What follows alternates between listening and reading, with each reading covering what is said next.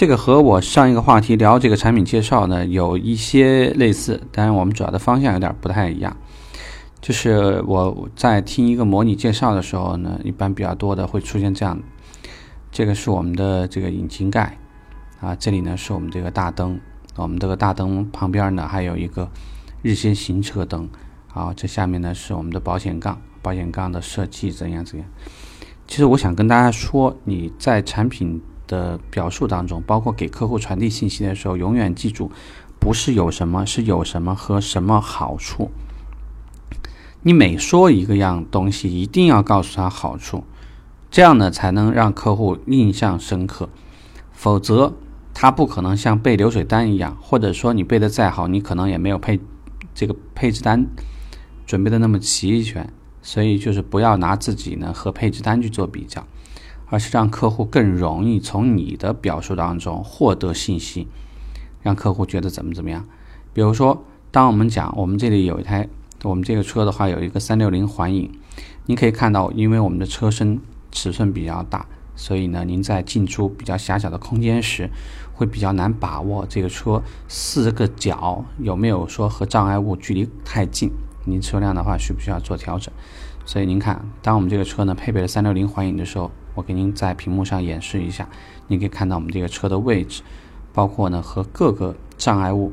之间的距离，甚至说您不用看外面的，也可以很轻松的把您的车调整好。这样您在开车的任何时间，既不用担心由于引擎盖的位置较高，那么地上比如说有小动物呀，或者有小朋友蹲下来捡球，也不用担心在倒车的时候有没有一台自行车或者有什么其他的东西离您这个。这个后后这个车尾太近啊，或者是因为太太低了，您看不到。我们举这个例子呢，就是客户他之后再想到这个功能的时候，其实他下意识的会想到是在什么样的场景下我比较需要它，甚至还有一种可能就是当人无我有的时候，那么客户就比较容易说啊，这个车没有这个东西也太不方便了，他就会做这样的判断。